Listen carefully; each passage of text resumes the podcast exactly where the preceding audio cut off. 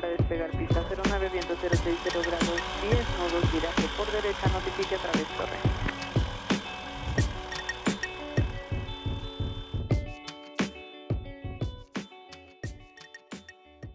Hola, bienvenidos a un nuevo episodio de Latin Pilot Podcast, el podcast donde venimos a aprender, a platicar y a comentar de esto que tanto nos gusta que es la aviación.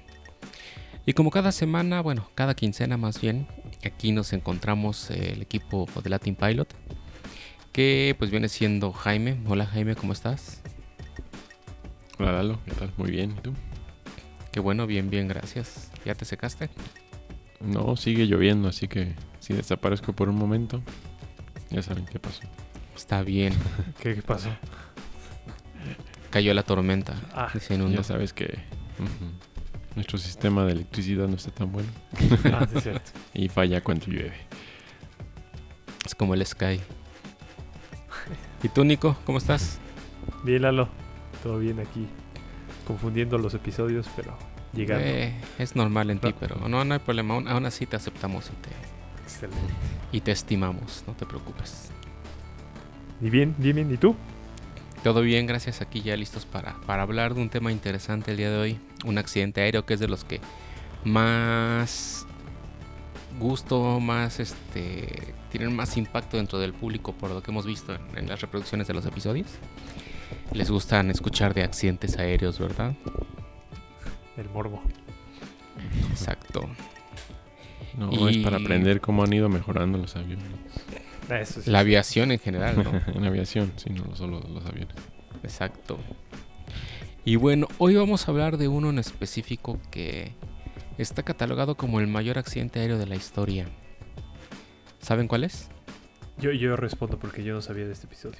A ver, El accidente aéreo de Tenerife. de Tenerife. Ajá, entre un KLM y un avión de TWA. No. Ah, no, Nico, ya, Pena. por eso hay que estudiar. hay que editar. No, eso que se quede para que escuchen todo lo que dijiste. Panam. Ya me acuerdo. Panam. Es todo. Sale un 747 de KLM y un 747 de Panam. Ujú. Y pues sí, ¿no? Como ya lo dijimos, fue en Tenerife, en las Islas Canarias, que pertenecen a España, que están más o menos cerca de África, pero bueno, pertenecen a, a España, ¿no? ¿Y qué fue lo que pasó? Ya tiene poco más de 45 años de que sucedió este accidente. Accidente que pues como muchos otros se pudo haber prevenido, ¿no? Ujú. Y es un poco de lo que vamos a hablar ahorita, ¿no? De cómo sucedió este accidente, qué fue lo que originó, porque como lo hemos visto en otras ocasiones, pues los accidentes suelen ser una cadena de, de eventos que ocurren uno tras otro y acaban terminando en un accidente aéreo, ¿no? Entonces, en este caso, pues primero que nada, ¿qué hacían dos aviones de ese tamaño en un aeropuerto tan pequeño, ¿no? Que era el aeropuerto de los rodeos. Realmente eh, estos aviones, estos, el destino final era la isla de Gran Canaria.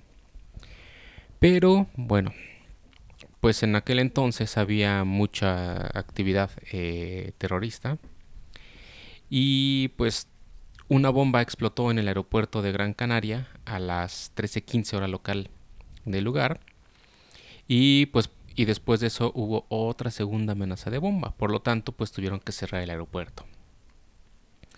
Y pues bueno, para este momento los aviones, estos dos aviones, entre otros que iban en ese entonces, pues ya iban rumbo al Gran Canaria, ya estaban cerca de llegar al aeropuerto. Y pues se tuvieron que desviar, ¿no? Tuvieron que irse al alterno, que era pues precisamente el aeropuerto de los rodeos.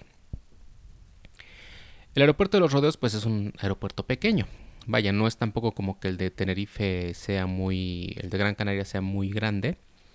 Pero bueno, este era tan pequeño que pues tuvieron que acomodar aviones en las calles de rodaje y pues ahora sí que se empezaron a estorbar unos con el otro, ¿no? Se llenó mucho. Y pues tampoco los controladores estaban acostumbrados a manejar tanto tráfico aéreo. ¿Y ese aeropuerto contaba con radar? Mm, No, no me parece que no, pues estaba muy limitado. De hecho, hasta era domingo, entonces eran menos controladores que lo que normalmente había, porque pues solía ser un día muy tranquilo, ¿no? Y aparte, pues tampoco las luces de la pista servían adecuadamente. O sea, todo en contra. las condiciones meteorológicas, ya las mencionaste. No, a ver cuáles eran, Nico. Había una neblina muy, muy densa justamente en esa zona del aeropuerto, que es conocido por, por, por esos densos bancos de nieve, niebla, que se forman eh, en, en la isla. Por la cercanía del mar y todo eso, ¿no? Exactamente.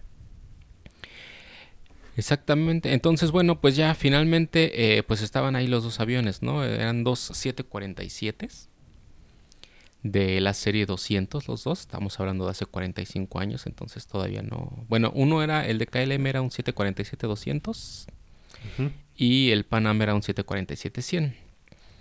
Eran realmente, pues, de las primeras series que salieron del 747, ¿no? Hace 45 años ya de esto. ¿Y qué fue lo que pasó? Bueno, pues finalmente cuando el aeropuerto de Gran Canaria se abrió, pues luego, luego, tanto el Panam como el KLM, eh, pues pidieron autorización ¿no? para dirigirse hacia allá. El problema era que el Panam, el vuelo 1736, no podía despegar porque el, avión de KLM, que era el vuelo 4805, había pedido cargar combustible, de hecho cargó más combustible del necesario para ir a Gran Canaria y pues estaba bloqueando la salida a todos los aviones, ¿no? Entonces, eh, vaya, ya que acabó de cargar combustible, finalmente iban a salir, pero volvieron a cerrar el aeropuerto de Gran Canaria, otras dos horas, y por lo tanto pues tuvieron que esperar eh, otras dos horas adicionales, ¿no? Para ese entonces el 747 de KLM pues ya tenía 55 mil litros de combustible, que pues era lo suficiente para volar a Gran Canaria y de ahí irse a Ámsterdam de regreso, ¿no? Era un vuelo charter, de hecho, no era ni siquiera un vuelo regular de la aerolínea. Ujú. Y finalmente a las 16:56, pues el vuelo de KLM fue el primero que recibió autorización para arrancar motores y como no tenía calles de rodaje o eran muy poquitas y estaban ocupadas, pues tenían que rodar por la pista principal, la única pista que tiene el aeropuerto, y salir por la tercera salida. ¿Por qué? Porque las primeras dos salidas pues tenían aviones estacionados ahí. Entonces, eh, una vez que el KLM lo hizo, eh, le cambió la instrucción, le dijo que continuara hasta el final de la pista y que hiciera un giro de 180 grados Al KLM. al KLM, exactamente. Al mismo tiempo, unos tres minutos después, el vuelo de Panam, el 747, recibió instrucciones también para desplazarse por la pista de despegue y a la tercera salida salir a la izquierda y confirmar. Pero, pues, por lo mismo que ya habías comentado, ¿no, Nico? De que había mucha niebla. Eh, el vuelo de Panam se pasó de la tercera salida. Y pues ya. Y aparte como esa de que no servían las luces y todo, pues siguió hasta la cuarta salida, ¿no? Y pues por lo mismo que había niebla, pues iba rodando un poquito más lento. Entonces, ¿qué pasó aquí? Aquí es donde empiezan a ocurrir algunos errores, ¿no? Eh, ¿Alguien de ustedes nos puede comentar qué tipos de errores fueron los que empezaron a ocurrir? Fue algunos errores de comunicación con el tráfico, con el tráfico, con control de tránsi- tránsito aéreo, ¿no? Que Exactamente. llevaron a esto.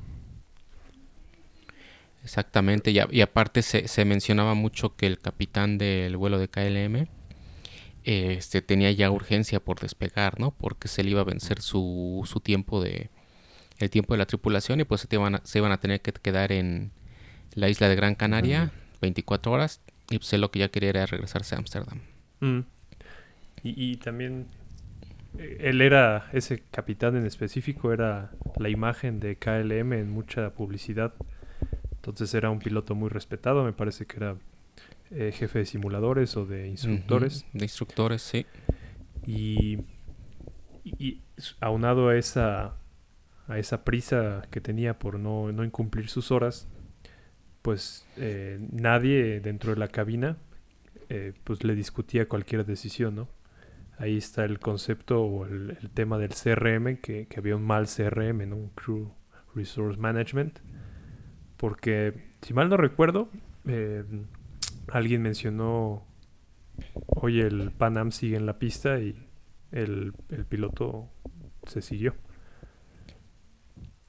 Sí, de, de hecho cuando acabó de hacer el giro de 180 grados al final de la pista, empezó a meter potencia y su primer oficial le dijo, todavía no estamos autorizados a despegar. Exacto, ese- eso, sí. Y el capitán le dijo, ya sabía, y bajó la, la- la potencia, ¿no? Entonces también como que pues no, no aceptaba, ¿no? Que alguien le corrigiera. Ajá. E- Ese es uno, ¿no? Y creo que lo- la fraseología de los controladores aéreos no era la, la adecuada. Y a veces daba, daba lugar a dudas de, de las instrucciones que, que daban. Exactamente, porque control aéreo solamente les dio autorización para la ruta, ¿no? Para- despegar, el nivel de vuelo que iban a volar y todo, pero nunca este, mencionó que autor- estaban autorizados a despegar. Exactamente. Y los, eh, los pilotos entendieron como que ya estaban autorizando a despegar. Bueno, llegó la confusión, ¿no? El primer oficial y el ingeniero de vuelo tenían la duda de si ya les habían au- autorizado, pero el capitán estaba seguro que ya les habían autorizado, ¿no? Entonces, eh, justamente después de esto, en lo que ya el, el primer oficial hacía la colación, repetía las instrucciones que había dado la torre de control, pues el capitán soltó frenos y, y aceleró, ¿no? Despegando. Y ya este, y en esos momentos, así dos segundos después, Torre les dijo que esperaran para despegar, que le iban a llamar. ¿Por qué? Porque tenían todavía un avión en la pista. Y fue aquí cuando ya Torre se comunicó con el vuelo de Panam para preguntarle si ya había dejado libre la pista. Y pues Panam contestó que no, que todavía no la, no la dejaban y que iban a notificar en cuanto eh, pues ya desa- desalojaran la pista. Entonces, pues como ya lo habíamos dicho, ¿no? Tanto el primer oficial como el ingeniero de vuelo le surgió la duda y pues se lo hicieron saber al capitán, pero él nada más contestó como con un oh ya, ¿no? De acuerdo a las grabaciones de la caja negra. Y pues como dices, Nico, ¿no? Era la imagen de Panam, era una persona con mucha experiencia y todo, pues dijeron, bueno, ya no le decimos nada, ¿no? Mm, él sabe lo que está haciendo. Exactamente. Y pues, ¿qué pasó? Que el vuelo de Panam todavía no eh, dejaba la pista. Y por lo mismo que había niebla, pues no pudieron ver que el otro avión seguía ahí, ¿no? Entonces, pues tan solo 13 segundos después de eso, eh, ocurrió la colisión. Lo curioso es que los aviones, los ambos aviones sí se dieron cuenta de que iban a chocar, pero se dieron cuenta tan solo 8 segundos antes de que fuera la colisión. Tanto el KLM pudo ver al Panam antes de salir de la pista como el Panam lo pudo ver. Entonces, ¿qué hicieron? Bueno, pues el vuelo de KLM luego, luego jaló los controles para despegar, incluso hasta tallando la, la parte de la cola con la pista. Y el Panam lo que hizo fue meter potencia completa para tratar de desalojar lo más rápido posible, ¿no? Pero pues estamos hablando de dos aviones de los más grandes. Bueno, en aquella época los dos tipos más grandes de aviones que existían. Pues en 8 segundos no los ibas a mover, ¿no? Entonces el KLM alcanzó a despegar, pero eh, pues le alcanzó a pegar en el techo al avión de Panam, por lo cual se le zafaron los motores y pues se acabó estrellando, ¿no? A unos 150 metros más adelante. Y todavía se deslizó otros 300 metros. Y pues como habían cargado tanto combustible, habían tenido 55 mil kilogramos de combustible, pues eso esta- estalló y se hizo un incendio, ¿no? De Oye, la, por- de lo- Tan ¿Mm? poquito, o sea, por creo que 27 o 30 pies. sí, fue muy poquito Sí, lo que es le... que son ajá. 7 Ujú. metros, ¿no? Que, que de hecho dicen que si no hubiera cargado todo el combustible. Mm, sí. hubiera alcanzado a librar claro. al avión de Panam. Pero pues iba muy pesado, entonces no, no fue posible y pues finalmente todos los ocupantes del vuelo de KLM murieron, incluyendo tripulación. Eh, y principalmente fue pues en el incendio, ¿no? Porque sí fue un incendio que quedó destruido el avión. Y del de Panam, pues prácticamente 335 de las 396 personas que iban a bordo fueron las que murieron, ¿no? Eh, incluso, y, y por lo general los que se so- sobrevivieron, pues eran los pasajeros que iban en la parte delantera del avión de, de Panam, porque pues el impacto, como ya estaba saliendo de la pista hacia la calle de rodaje, pues el impacto fue en la parte trasera, ¿no? ¿Y si hubiera salido por la tercer pista de rodaje? Calle Sí, de tampoco. rodaje, ¿no? hubiera Tampoco, tampoco hubieran, hubieran chocado, ¿no? Y si mal no recuerdo, era muy difícil que diera la vuelta en esa salida de rodaje, ¿no? Sí, era- estaba muy cerrada la salida, entonces sí. pues da- dar una, una vuelta así con un avión de ese tamaño sí estaba complicado, no era tan fácil. Y, y bueno, pues por lo mismo de que había niebla, pues los controladores nunca se dieron cuenta de, del impacto. Lo único que escucharon fue un, dos explosiones muy fuertes. Y pues el tono naranja, ¿no? Que deja el fuego. Y pues ya pues pudieron ir este luego luego a lo- los bomberos a buscarlo pero pues por lo mismo que no había niebla pues iban lo más rápido que podían no pero pues sin poder ver nada y realmente no sabían la magnitud del accidente hasta que pues ya vieron realmente todo todo el desastre no que pues, era un avión completamente en llamas completamente quemado y el otro avión pues quemándose a la mitad con algunos sobrevivientes pues saltando del avión no saliendo y Entonces sí, pues digo, en este entonces pues fue, bueno, hasta la fecha sigue siendo el accidente más grave de- del mundo por la cantidad de víctimas mortales que tuvo, pues dos aviones 747 chocando, pues sí fue una cantidad enorme de, de muertos. Y pues como lo habíamos comentado, ¿no? ¿Cuáles fueron las cosas que llevaron a este accidente? Todo fue una cadena de errores, ¿no? Una Eh, cadena de errores. Una larga cadena. Sí.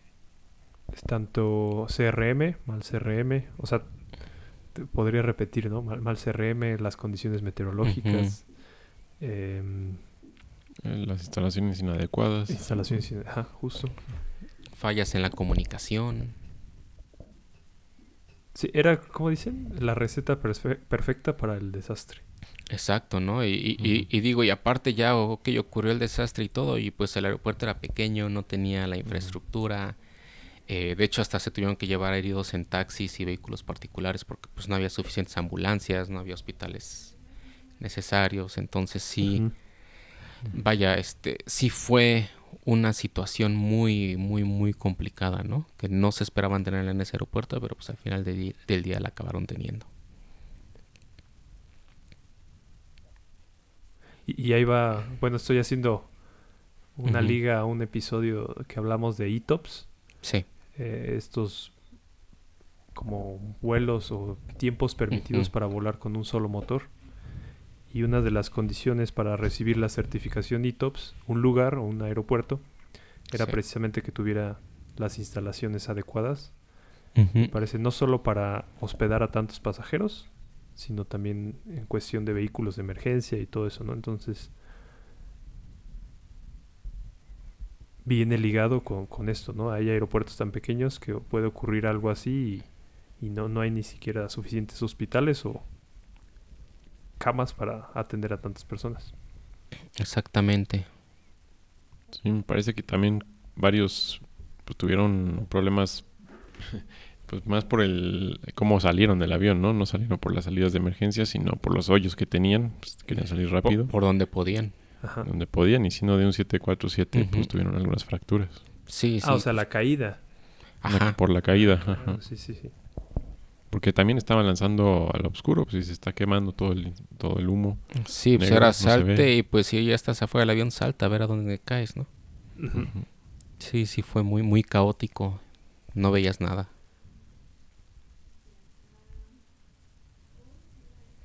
¿Sale? Entonces, bueno, y pues como en todos los accidentes, pues todo tiene consecuencias, ¿no? Lo que se aprende después de esto. Y una de las cosas fue que, pues primero el aeropuerto lo, prohibieron que siguiera viendo vuelos internacionales, ¿no? En este aeropuerto Los Rodeos.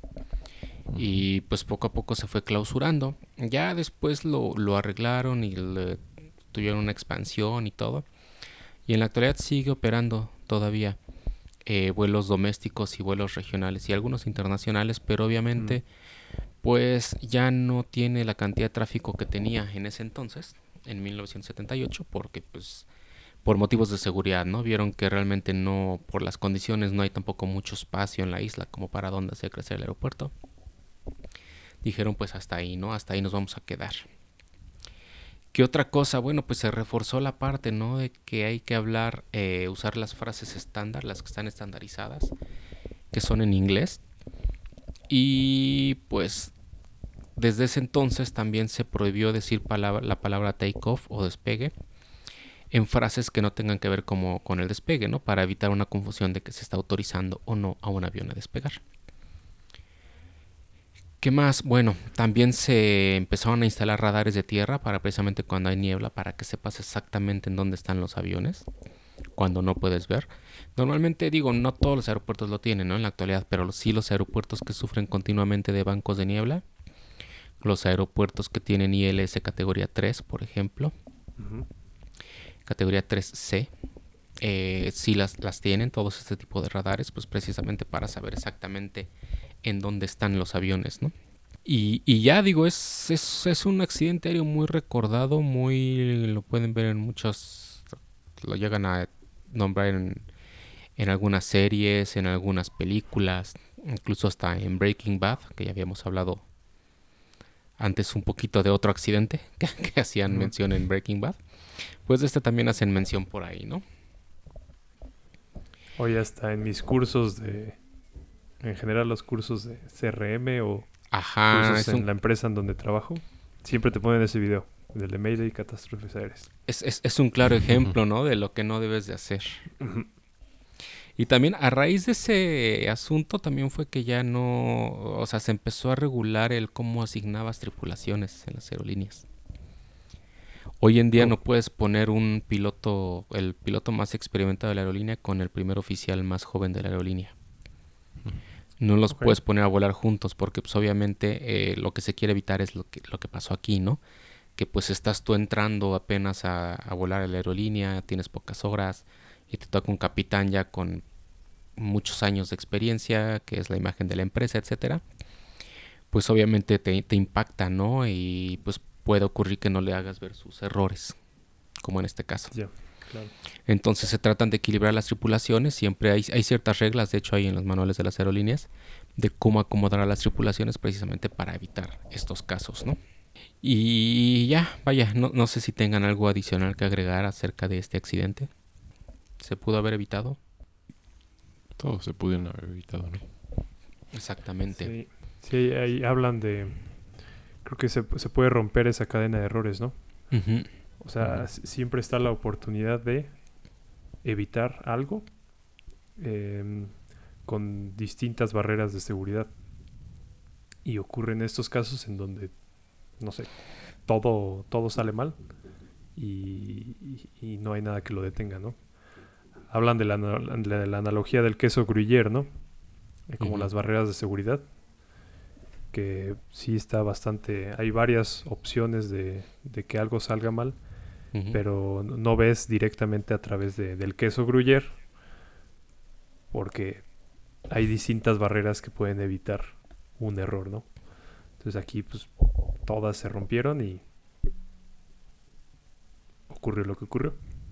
Y sobre todo no, no precipitarse, ¿no? Dicen que, digo, tanto en la aviación como en muchas otras cosas, pues dicen que no hay que forzar las cosas, ¿no? Si por algo no se está dando, si por algo estás apretado de tiempo, pues hacer las cosas con calma, ¿no? Dicen por ahí que es mejor estar en el piso viendo hacia arriba y diciendo quisiera estar volando, a estar volando y ver hacia abajo y decir quiero estar allá abajo, ¿no? Entonces es más seguro estar acá abajo y pues digo, sí, en este caso, ¿no? Que le eh, entraron las prisas y todo eso, pues vaya, le urgió llegar a, de regreso a su casa y pues ya nunca regresó, ¿no? Entonces hay que tener cuidado con eso. ¿Tú, Jaime, algo más que quieras decir? No, nada más. Espero les haya gustado. Y si quieren más información, ya saben, está el episodio de Mayday Catástrofes Aéreas. está bueno. sí, está bueno. visuales. Ajá, está, está muy visual ese episodio.